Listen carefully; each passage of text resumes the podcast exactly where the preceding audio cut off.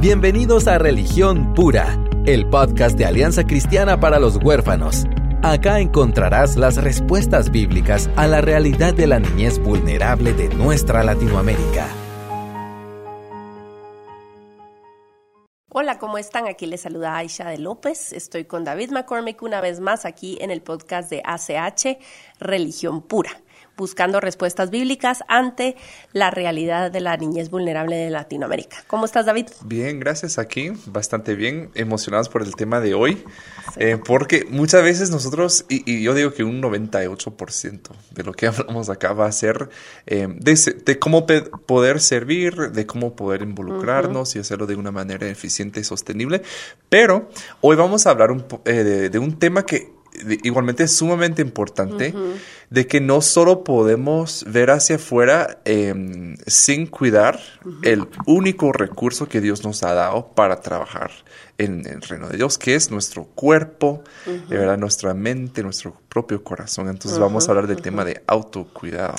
Híjoles, y sabes que es bien contraintuitivo porque pensás que, que obviamente al Señor le agrada el trabajo duro y el, y el compromiso y, la constancia y la excelencia y todo eso, pues como bien vos decís, lo vamos a estar fomentando y, animando a todos los que estamos en esto.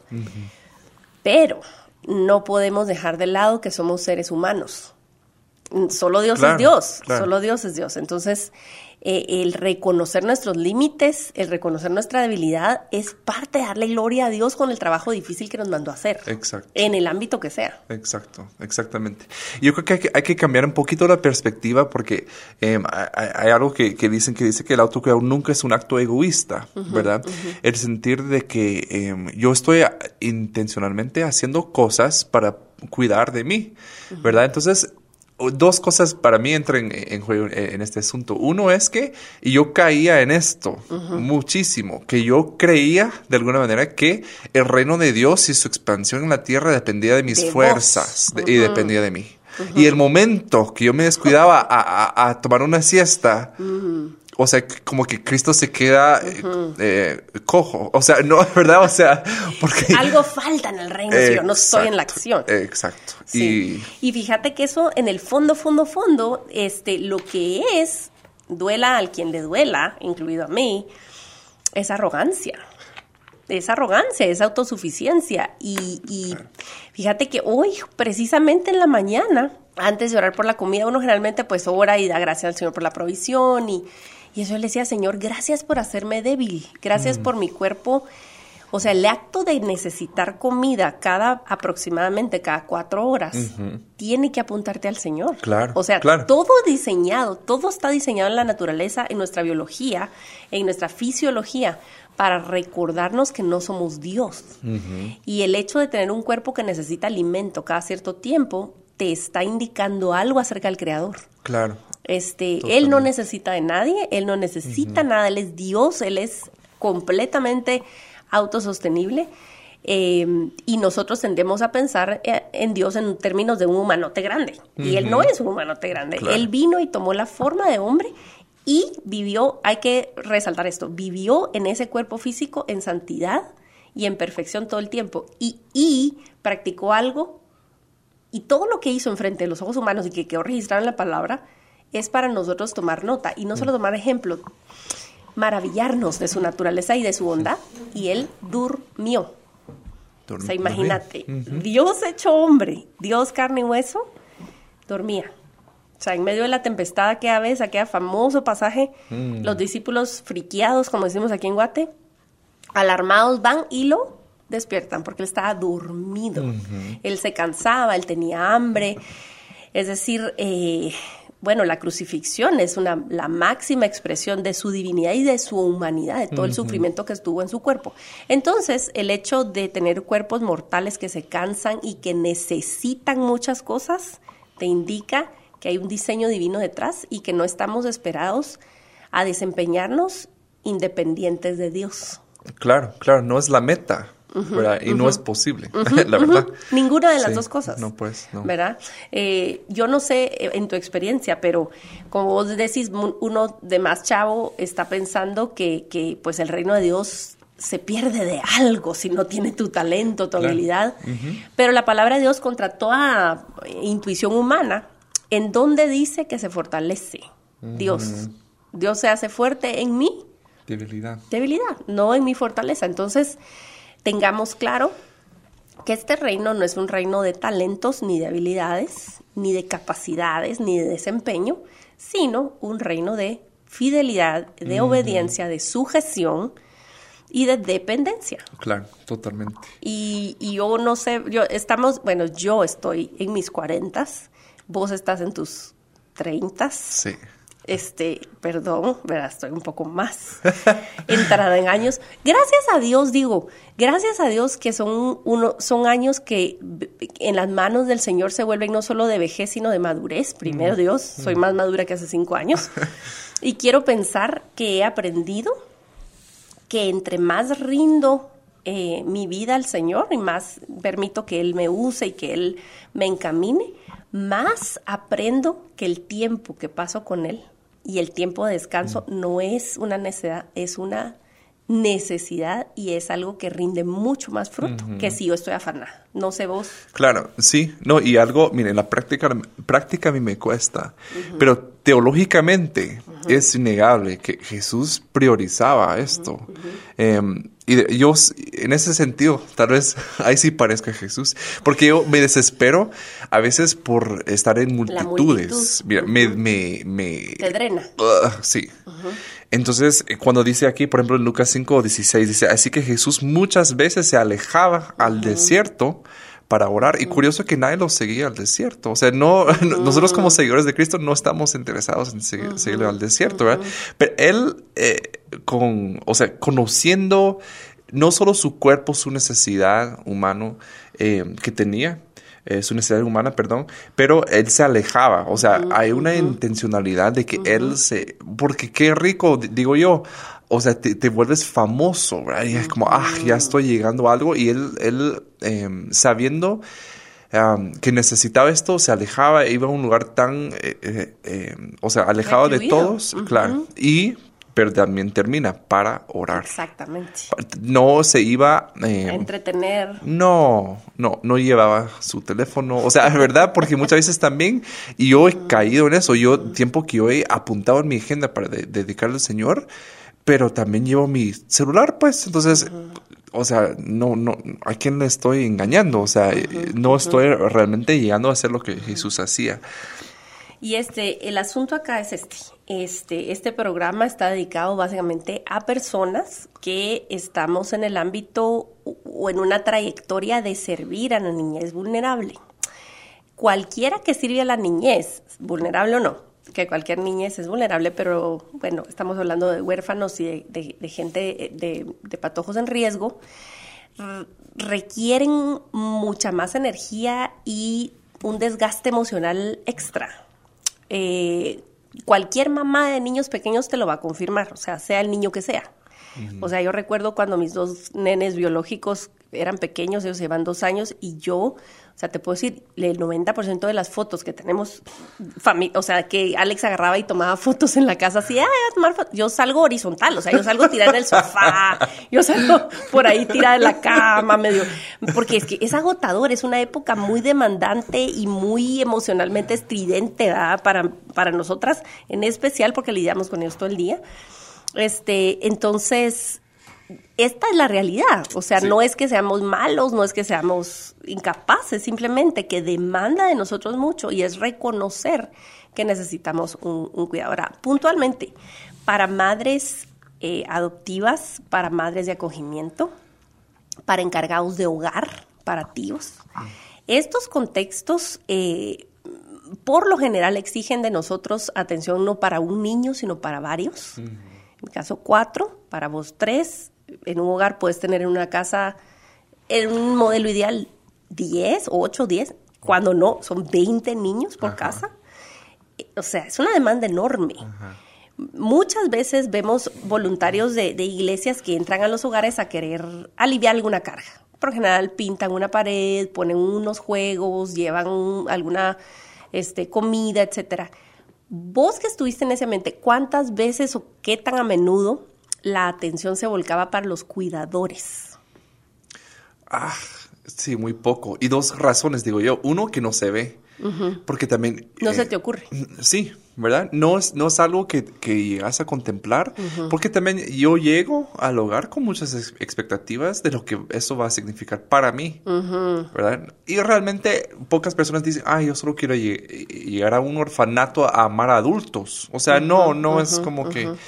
Pero les puedo decir, había momentos que yo estaba como al borde de algo serio y, y hubiera querido que alguien me dijera, mira, te veo cargado, puedo orar por ti. Yo sí recuerdo. No necesitas una ida a un spa, un par de zapatos nuevos. Querés atención y que alguien te mire a los ojos y te diga, Exacto. te ves cansado. Exacto. que te dé un abrazo. Ah. Yo recuerdo, sí recuerdo muy bien una vez, y fue un grupo de americanos que llegaron. Em, y llegaron a la casa a orar por los niños y todo, y veo, O sea, estuvo bien. Em, después dijeron, bueno, sentate en este silla. Mm. Y un chavo del grupo, o sea, uno de los misioneros, quitó mis zapatos, quitó, quitó mis calcetines y lavó mis pies. Mira, y siempre me va a quedar grabado ese, ese, ese momento porque ellos sí eh, se dieron cuenta en ese momento que eh, ellos venían una semana, pero yo estaba ahí día a día, día durante años con ellos. Entonces ellos, eh, o sea, un acto que obviamente eh, el, mismo Jesús hizo con sus discípulos, pero a mí me impactó muchísimo, ¿verdad? Porque me, sentí honrado por lo que estaba haciendo. Eh, un trabajo que muy, muy pocas veces reconocemos en esta sociedad. Así es.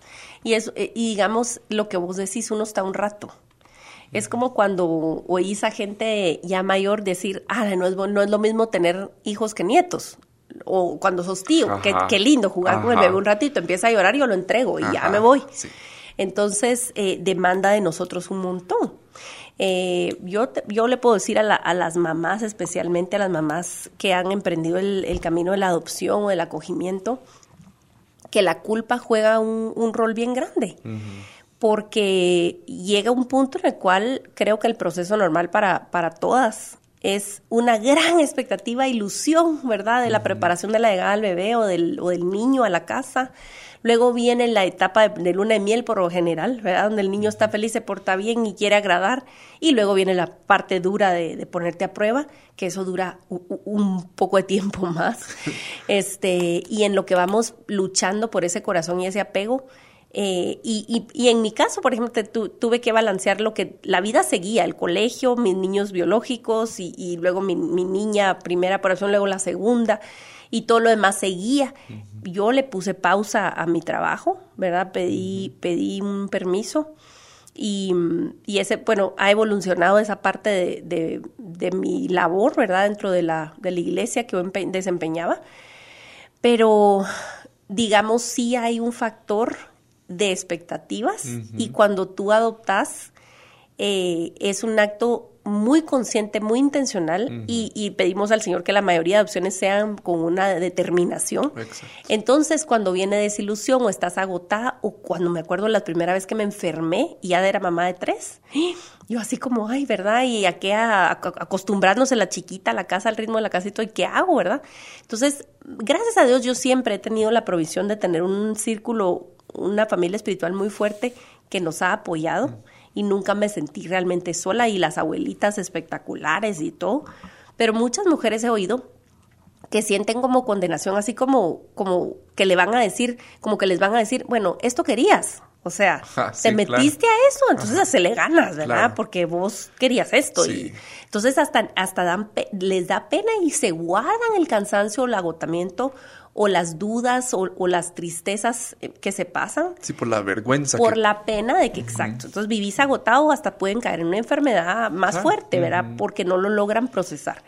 Entonces, eh, y aquí entra en juego y voy a aprovechar para decirles eh, acerca de corazones fértiles, que precisamente es parte del autocuidado porque los grupos de apoyo para familias adoptivas que tenemos aquí en Guatemala, aún solo son dos. ¿Por qué? Porque la gente cuesta que venga. La gente mm, piensa que puede sola o piensa que es un extra que no es necesario. Pero la, adopción y el acogimiento o el mentoreo o el discipulado de niños vulnerables requiere una energía extra realmente y, y, nos, nos, necesitamos unos a otros, ¿verdad? Entonces yo les diría, que, que, de verdad se aboquen a, a, nosotros si están en Guatemala, nos pueden seguir en la página de, Facebook en Corazones Fértiles. Eh, nuestra página oficial de, de, la Alianza es Alianza Cristiana para los Huérfanos, ACH. O nos pueden escribir a info.ach.gt y ahí les vamos a dar más información y también un libro que usamos, un PDF, para poder equiparnos mejor, ¿verdad? Es claro. parte del autocuidado. Y nos, nos han escrito de otros países también, y bueno, y otro, otros lugares de Guatemala, en donde nosotros no, uh -huh. no estamos, ¿verdad? Uh -huh. Pero eh, preguntando cómo se hace. Uh -huh. Entonces yo pre preparo el kit de agua bendita, el, el trifoliar con todos los pasos. O sea, no, o sea, no, no es algo mágico, Ajá. místico, eh, pero sí e, es una intencionalidad que se están reuniendo con frecuencia, en donde se, se está desarrollando la confianza eh, eh, y con un material básico que yo estoy seguro bien que... Bien sencillo. Sí, pero bien, bien bonito, basado en la palabra, que realmente va a nutrir, o sea, sí. va a sumar. Sí. Entonces, e, es sencillo, o sea, y, y cualquier iglesia Puede tener un grupo de corazones fértiles, uh -huh, ¿verdad? Uh -huh. eh, cualquier persona lo puede hacer y nosotros nos, nos, nos encantaría apoyarles en el proceso de comenzar, eh, porque sí es importante, sí es importante. Sí, así es. Y, y, aquí viene algo, algo clave que nosotros le pedimos al Señor, que a través de la cumbre, a través de este podcast, podamos animar a, a, los que están con esa cosquilla, con esa inquietud y, realmente, realmente no pueden adoptar, no pueden acoger y tal vez no tienen los medios para proveer un empleo a un muchacho vulnerable o ir a visitar a un, a un grupo de hermanos cada mes.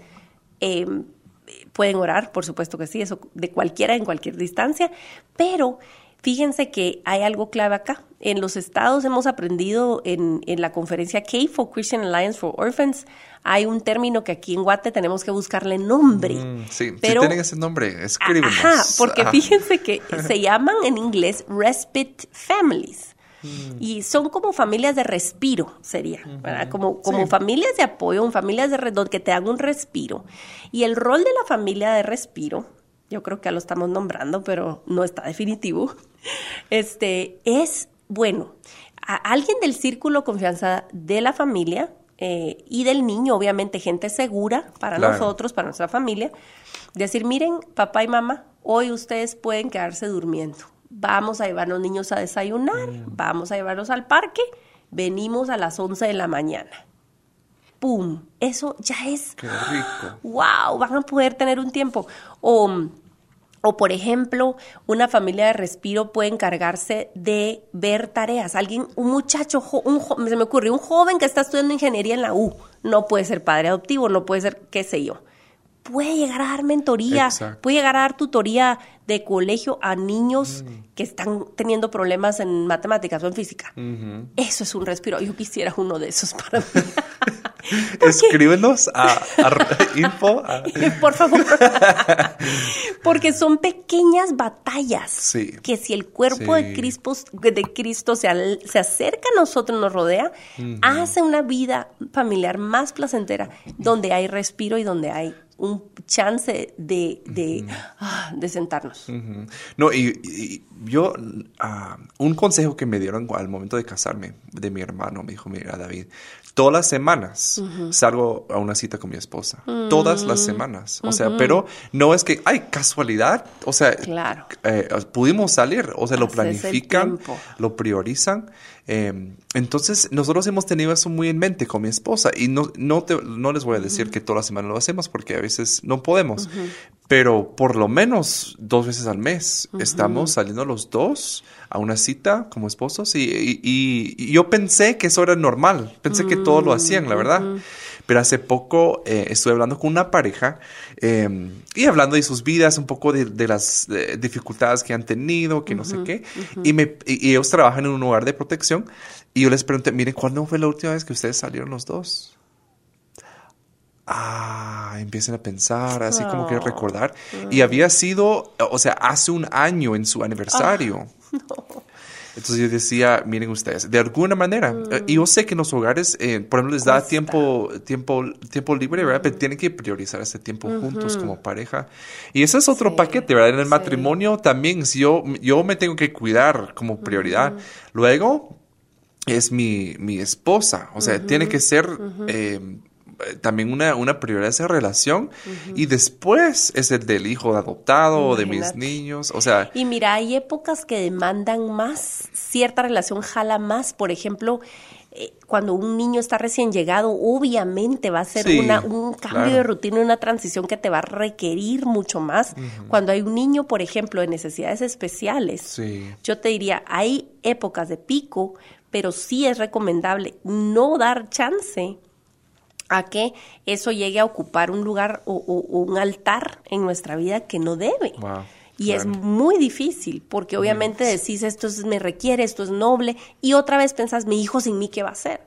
El otro día este, estábamos comentando con un grupo de mamás eh, que somos conocidas por el círculo de nuestros hijos, y una de las mamás eh, estaba batallando con cáncer hace un año más o menos, y, y en mayo se fue para estar con el Señor, en, perdón, en junio.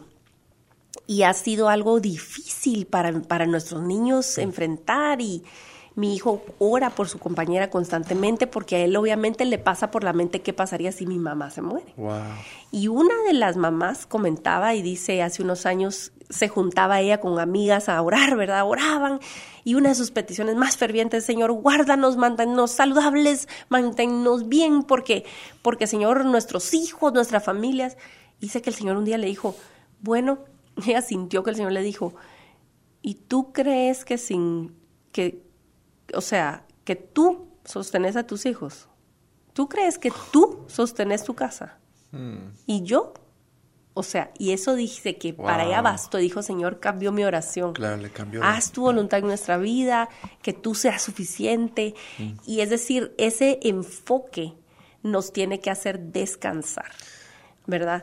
Aquí en el Salmo 62 dice, en Dios solamente está acallada mi alma, de Él viene mi salvación, Él solamente es mi roca y mi salvación, es mi refugio, no resbalaré mucho.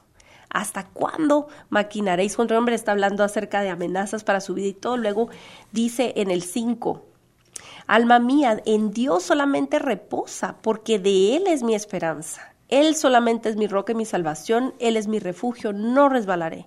En Dios está mi salvación y mi gloria. Mi gloria, me llama la atención que no solo es la salvación, sino mi gloria, mi alegría, ¿verdad? Mi, mi, mi razón de ser. En Dios está mi roca fuerte y mi refugio. Esperad en Él en todo tiempo, oh pueblos, derramad delante de vuestro corazón. Dios es nuestro refugio. Entonces, eh, si alguien que está siendo perseguido en, en esa situación puede cantar esta canción, nosotros seguramente en mm. medio de lo que el Señor nos está poniendo a vivir, poniendo a prueba, tenemos que rendirlo. ¿Qué rol juega la oración para vos o cómo se ha mejorado, incrementado, afectado tu rutina como, como pues activista o como papá adoptivo o como papá. Algo que hay que tener, yo he tenido que tener mucho cuidado y gracias a Dios tengo a, a mi mamá, que ella para mí es una persona que siempre me va a decir la verdad. O sea, ella siempre me va, a decir la verdad. Entonces, ella me ha dicho muchas veces, eh, me, hace la misma pregunta. Yo me doy cuenta cuánto tiempo de mi oración estoy dedicando a, que, a querer resolver o que hmm. Dios resuelva mis problemas. Tus circunstancias. Exacto. Porque en la adopción Claro que surgen mm. otras cosas, ¿verdad? Surgen otras cosas. Ay, Dios, y cambia su corazón, que cambia su conducta, que cambia... El cerebro. Ajá, has que ser nuevos caminos neuronales y todo. Pero eh, yo tuve que tomar, eh, y tengo que, o sea, porque es, o sea, hoy en la mañana, Dios, yo no quiero solo enfocarte, eh, perdón, enfocarme en ti cuando necesito de ti o que tú hagas algo por mí, ¿verdad? Em, pero yo quiero buscarlo porque Él es Él eh, y porque yo necesito de, eso. O sea, yo no puedo vivir em, sin Él, no porque Él me arregla las cosas en mi vida. Entonces, em, sí, sí me ha costado mucho porque obviamente uno ora más teniendo hijos adoptivos. Porque también te das cuenta que no hay otra arma más poderosa que la oración. Eh, Ni hay a dónde correr. no, Ni exacto. hay, ni hay libro que leer, ni hay consejo, No. ni hay experto que te pueda realmente saciar Exacto. tu necesidad. Exacto. Pero al mismo tiempo no dejemos de buscar el- a- al Señor no porque queremos algo a cambio, simplemente porque Él, él, él es Él ¿verdad? y, y- y necesitamos eso. Sí, fíjate que eh, yo he estado últimamente, en los últimos meses, en el libro de Ezequiel y ah, eh, mm, estoy en, en el capítulo 33, pero ayer y anteayer me ha tocado leer acerca de, del juicio contra Egipto, que no viene al caso, pero este me recordó al Salmo 1. Fíjate que aquí está hablando de Egipto, o sea, no cuesta que alguien reconozca que es Egipto. A la fecha las, las pirámides, de, pirámides de Egipto son famosas y fue un imperio y un reino realmente admirable y, opulento, impresionante. Ok, mira lo que dice aquí en 31.10, dice, este, por tanto así dijo Jehová el Señor, que por ser encumbrado en altura y haber levantado su cumbre entre densas ramas, su corazón se elevó con su altura. Eh, y, y después algo bien fuerte, yo entregaré en manos del poderoso de las naciones, de cierto, le tratará según su maldad, yo lo he desechado. Antes de eso, porque aquí ya te está diciendo de un árbol frondoso gigante y todo, miremos de dónde viene la frondosidad y la hermosura de ese árbol. En el 4, ahí arribita, dice, las aguas lo hicieron crecer, lo encumbró el abismo, o sea, se subió más de la cuenta. Sus ríos corrían alrededor de su pie y a todos los árboles del campo enviaba sus corrientes. Por tanto, se encumbró su altura sobre todos los árboles del campo los demás pueblos, las demás naciones, y se multiplicaron sus ramas a causa de las muchas aguas. Se alargó su ramaje que había echado. O sea, va. Y entonces luego me, pongo a pensar y con la figura del árbol y el agua, me pongo a pensar inevitablemente en el Salmo 1. Bienaventurado el varón que no anduvo en consejo de malos, da, da, da. es como un árbol plantado junto a aguas, como junto a corrientes de aguas. Tenemos a un pueblo pagano que se opuso al Señor y alcanzó cosas gigantes, enormes, o sea, logros increíbles. Y no por su propia cuenta. Aún cuando no reconocieron al Señor, ¿de dónde viene el agua? Claro. No la pueden producir. Dios proveyó los medios para poder hacer. Es decir, pausa, no estoy predicando, estoy diciendo esto. Aún si tu ministerio, tu hogar, tú esto y tú lo otro, tú consideras que estás haciéndolo muy bien y estás cansándote y haciéndolo y cursos y tareas y cosas y no hay descanso porque eso es para cuando uno se muera. Hay gente que dice, ay, descansar cuando me muera. Lo que estás haciendo es en tus fuerzas y eventualmente se va a caer. Cuando, cuando la actitud del hombre sabio es re- un árbol tiene raíces profundas, un árbol, un árbol estable está quieto a la par de agua. Pero, es decir, eh, cuando reconocemos que la corriente viene de Dios y que nosotros no podemos hacernos autocrecer, no hay tal cosa como el automejoramiento que está tan de moda o el auto nada, no hay que lo que tenemos, habilidades, debilidades, nuestra familia, nuestro ministerio, lo que sea que Dios nos ha puesto en la mano, es de Él. Entonces, cuando estás plantado junto a esas corrientes de aguas, que es su espíritu y estar en dependencia, vas a dar buen fruto y tu hoja no va a caer. Sin embargo, si eso que Dios te dio, porque viene de Él, aunque lo reconozcas o no, viene, si no lo reconoces y si no estás todo el tiempo humillándote delante de Él, en ese tiempo de oración reconociendo, vas a poder lograr muchas cosas. Claro. Vas sí, a sí. poder encumbrarte, como dice aquí en Ezequiel, o sea, vas a poder salir y hasta relucir y hasta ser ejemplar, entre comillas, en, en- en alguna manera, pero eventualmente se va a caer porque es para tu orgullo y es, o sea, creo que lo peor que nos puede pasar no es eh, tener un fracaso en la familia o en el ministerio o, o lo que estamos haciendo. Creo que lo peor que nos puede pasar es tener éxito en nuestras fuerzas. Sí, la verdad es que sí. No, y también entendiendo que el corazón de Dios, o sea, en varios eh, lugares de la Biblia, dice que yo fui quien te herí. O sea, Dios causa esto. o sea, Así que no es un fruto del mal, El hecho de que estemos pasando cosas. Debilidad, duras. sí, que no es claro. lo que veníamos hablando desde el principio, o sea, es decir, que hasta nuestros cuerpos fueron diseñados para ser débiles, para Ex- depender. Exactamente. John Piper tiene un, mira, una pequeña enseñanza, yo creo que fue un artículo que yo leí, pero él, eh, él dice que irte a dormir a la noche es practicar tu muerte. porque el mundo sigue sin ti. Mm. Te acostás y confías en que todo va a estar bien porque Él te tiene en sus manos. ¿Me Claro, entendés? Tu claro. familia, tu- lo que sea que tengas o que te preocupe, desconectarnos intencionalmente, cerrar los ojos y ser débiles y completamente vulnerables cada noche Claro, es un acto de fe. Exacto. Sí, no es cierto. O sea, dormir es un acto de humildad. Y no que hay gente que una vez publiqué eso y una gente dice, uy, qué humilde soy porque yo me la paso dormida. Tampoco es excusa para hacer haragán el autocuidado, ¿verdad? Cierto. No, interesante este con dormir, ¿verdad? Porque siempre eh, cuando, cuando hay una verdad eh, espiritual, muchas veces suele suceder que hay una como representación una imagen física, ¿verdad? y, y con el dormir. Y la otra noche, eh, con el- nuestro hijo mayor, yo tuve una plática increíble. O sea, lo- lo- las pláticas que tú dices, ah, e- e- esto es ser papá, o sea, no- eh, no nos encanta. Tuvimos esta práctica, pero cuando terminó yo vi el reloj y eran las 3 de la mañana. Para todo hay tiempo. 3 de la mañana. Y tampoco es que yo eh, no, no tenía nada que hacer el día siguiente. Entonces yo estaba, ay, Dios mío. Mira, y el día siguiente andaba como zombie, o de verdad, o sea, yo andaba, Seguro. sí, o sea, mi cuerpo presente, pero mi mente seguía en, sí, seguía en mi cama. Entonces, yo- otra vez me recordó, o sea, yo soy tan frágil, tan débil, que si no logro dormir bien una noche, me resta un día de productividad. Entonces, eh, sí, hay que priorizar el dormir, ¿verdad? Y no verlo como dice Aisha, tampoco, ¿verdad? Que, que vivamos en nuestra cama, eh, porque eso tampoco es, es un buen... al Señor.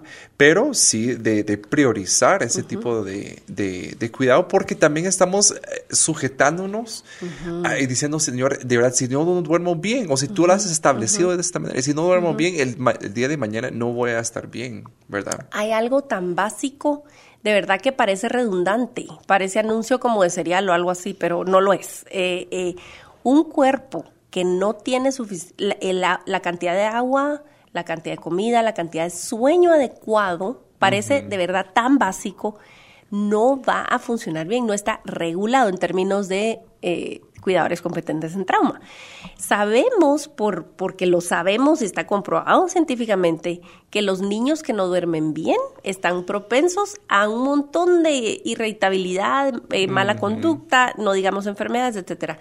No digamos con los adultos, los niños Exacto. son aún más resilientes, eh, pero también frágiles. Y nosotros no podemos funcionar bien tomando gaseosa y comiéndonos una chuchería, una, un- una mala comida al día. O sea, no podemos esperar que nuestro que nuestro auto, que nuestro carro, como ustedes le quieren decir en su país, camine sin gasolina.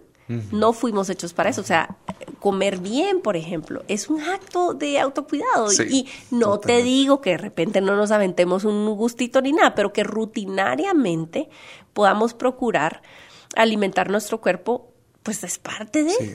No, y les confieso, yo hace unas semanas estuve dando un taller de autocuidado precisamente con, con los jueces aquí en Guatemala. Y yo les conté, eh, les confesé algo ahí, que des- eh, yo decía que después de una reunión que tuve, no recuerdo qué pasó, pero me sentí así como "Ugh", ansioso quizá.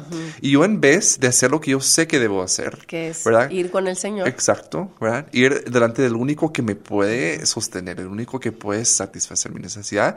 Fui a la tienda a comprar una bolsa de Doritos y una Coca Light. Hacerme el favor. Sí, light por aquello de las Ah, caries. Pues, por, por favor, no quería esas calorías extras. ¿Verdad? Pero yo no te Sí. digo una bolsita de pruebas, o sea, era una sí, bolsa, de, y, de y te digo que, fíjate que yo creo que el impulso del corazón humano es buscar descanso en el lugar equivocado. Esa es la raíz del pecado. Ajá, Ir y buscar descanso donde no vamos a encontrar descanso. Y nos engañamos una y otra vez.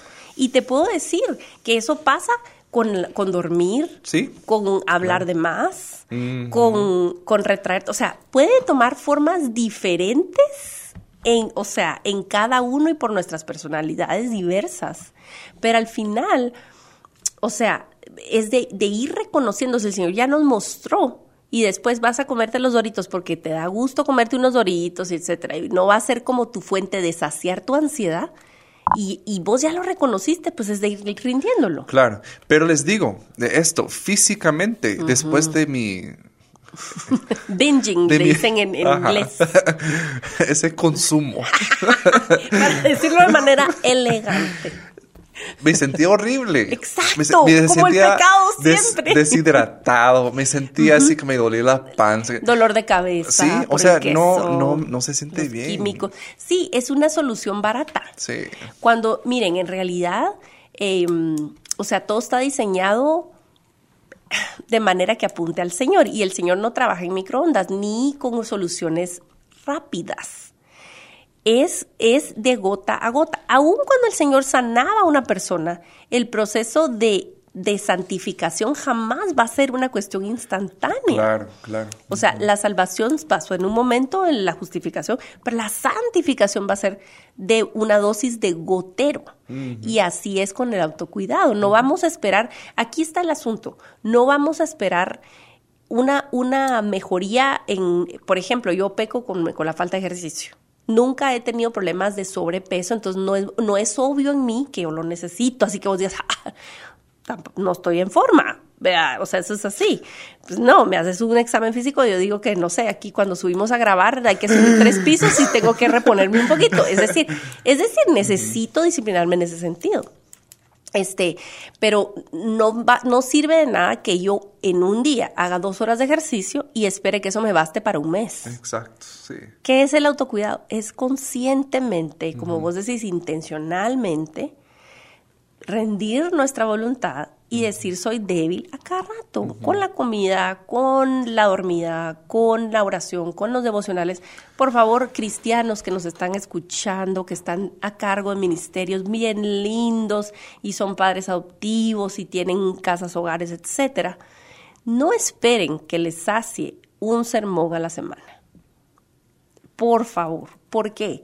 Nada puede sustituir su tiempo cara a cara con las páginas de la Biblia cuando el Dios vivo nos está hablando a los oídos de manera personal. Eso no es sustituible. Claro, es, eso Esa es la cierto. fuente de todo. No vamos a esperar. Entonces, así como no vamos a esperar que una buena, que una pizza entera me sacie para toda la semana, no vamos a esperar que un bocado nos alcance para vivir en el espíritu una semana. Exacto. El Es- autocuidado es fundamentalmente hacer que encontrarnos con el Señor en sus páginas a diario. Y algo que nunca lo había pensado así hasta ahora, pero veo como un ingrediente, tal vez el ingrediente más importante del autocuidado. Y, y suena contradictorio, contradictorio, pero es la humildad.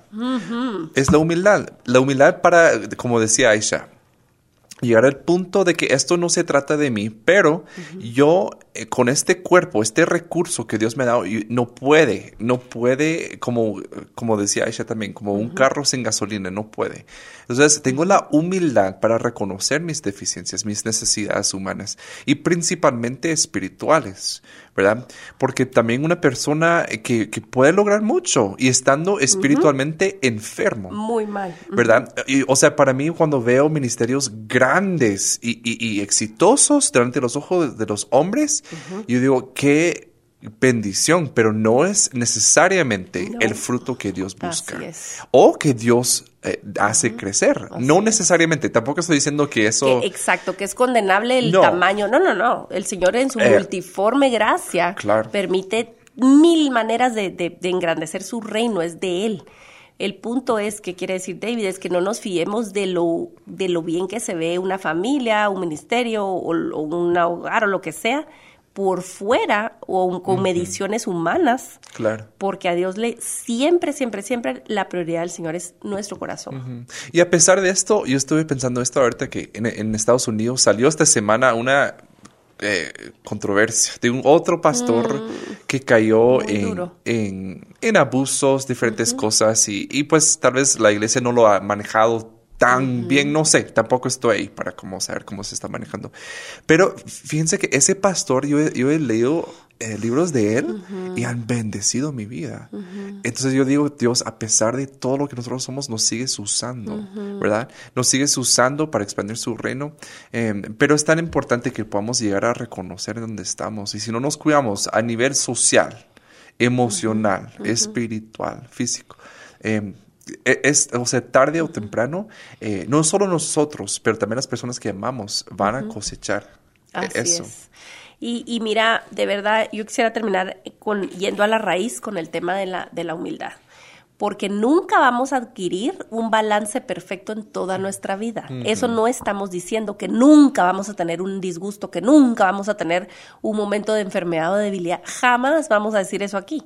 El punto es si nosotros estamos caminando, estamos avanzando en nuestras fuerzas eh, imprudentemente o o apoyándonos completamente en el Espíritu de Dios y aumentando nuestra dependencia. Nuestra naturaleza humana, nuestra inclinación es hacer las cosas en nuestras fuerzas. Es querer corregir al niño a nuestra manera. Es querer conseguir donadores de nuestra, con nuestra estrategia. El punto es estamos tomando pausas, estamos declarándonos débiles delante de Dios en oración, en nuestro tiempo en la palabra, en dormir, en sentarnos a comer una comida decente al día, por lo menos. O sea, en, cuidar lo que Dios nos dio, nuestro cuerpo, nuestra alma, nuestro espíritu, em, requiere una actitud de creciente humildad. Exactamente, exactamente. Y eh, yo espero que tal vez aquí no dimos con tantas cosas prácticas, pero yo creo que también muchas veces es tan obvio para nosotros. O sea, eh, sabemos lo que debemos hacer, pero ahí nos quedamos. Entonces yo les animo eh, a ustedes a, que tomen acción, que lo escriban. algo que a mí me impresiona a mi esposa, que ella constantemente está escribiendo sus planes y ella cuando tiene algo que, que sabe que quiere hacer, lo escribe, la anota, me lo comparte y ya es más seguro que lo va a hacer. Así que en este momento, si quieren agarrar un lapicero y apuntar, bueno, eh, no voy a comer una bolsa de Doritos al día. Por favor. no, pero algo práctico, donde ustedes dicen, bueno, saben que yo voy, a, yo voy a intentar con esto. Voy a intentar dormir siete horas a la noche, ¿verdad? Ah, y, va a tener un el celular, ya ni siquiera entramos a ese tema, pero vamos a hacer otro programa acerca de tecnología y, con alrededor de los niños y eso es una cosa... Sí sí, porque es una, es una bomba. Deje tu celular una hora antes de, una hora antes de dormir. Diferentes cosas prácticas, prácticas que sí pueden hacer, porque ahí están reconociendo su humildad, que necesitan poner límites. Y eso es amor, ustedes. No hay amor sin límites. Y, y, debemos preguntarle a Dios, Dios, ¿en qué área estoy yo construyendo ídolos? ¿O estoy tratando de buscar otra cosa que me satisfaga sabiendo que solo Dios lo puede hacer? Muchas veces, señores y señoras, hermanos y hermanas en el ministerio, hemos construido nuestra identidad alrededor de nuestro ministerio, alrededor de nuestro desempeño. Y eso es muy peligroso porque se enmascara muy bien y al final preguntémonos si el Señor nos quitara la habilidad de caminar, respirar, si quedáramos parapléjicos ahorita, ¿nuestro deleite en el Señor seguiría? Hmm nuestro, nuestra alegría en nuestra salvación aumentaría, porque si depende de lo que obtengo y lo que logro, quiere decir que de verdad nos hace falta descansar en el Señor más a diario. Exactamente. Cerras en oración, David. Va, está bien. padre, te damos gracias porque... Eh, tú nunca nos abandonas, Padre. Tú estás ahí en todo momento y a pesar de nuestras dificultades, nuestras deficiencias, nuestras debilidades, tú sigues siendo fuerte, presente, eh, un Dios de amor, de misericordia, Padre. Nos ves con ojos de compasión, nos guías con lazos de amor, no nos dejas abandonados eh, eh, y desolados en nuestra, nuestro pecado, Padre. Y yo te agradezco porque em, tú nos has dado muchas señales, Padre. Tú nos has dado muchas maneras en que nos podemos cuidar. Yo te pido por cada persona que nos está oyendo y para mí personalmente, Padre, que tú nos ayudes, porque sin tu ayuda no podemos. Eh, ni siquiera podemos reconocer, mucho menos actuar a favor de. Así que yo te pido, Padre, que tú nos des las cosas eh, específicas donde necesitamos rendir más, ¿verdad? Ya, ya que sea nuestra forma de comer, nuestra falta de, de sueño, lo que sea el uso de teléfono, lo que sea, Padre, algo que nos está robando, nos está restando, Padre. Em, yo te pido que tú ilumines esa parte de nuestras vidas y que podamos eh, dedicarnos más a ti, em, dedicarnos más eh, integralmente a ti, Padre, que, eh, y en tu corazón. Entonces, damos gracias, Padre, por esto, en el nombre de Jesús. Amén. Amén, amén. Esto ha sido el podcast Religión Pura de ACH. Hasta la próxima. Gracias por acompañarnos en Religión Pura, el podcast de Alianza Cristiana para los Huérfanos. Alabamos al Dios de la Biblia quien nos adoptó en Cristo para habitar en familia. Y agradecemos la generosidad de Radios Frater, quien nos recibe en sus estudios para realizar esta producción. Hasta la próxima semana.